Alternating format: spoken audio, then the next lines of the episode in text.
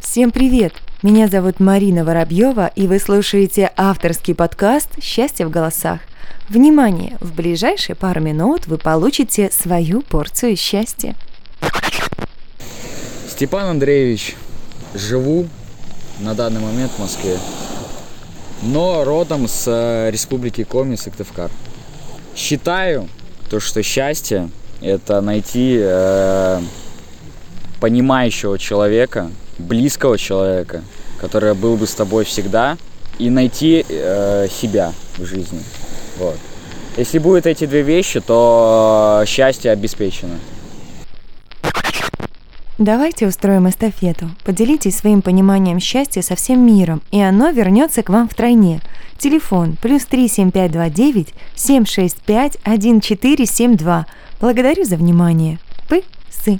Если после прослушивания вы стали чуточку счастливее, значит все не зря.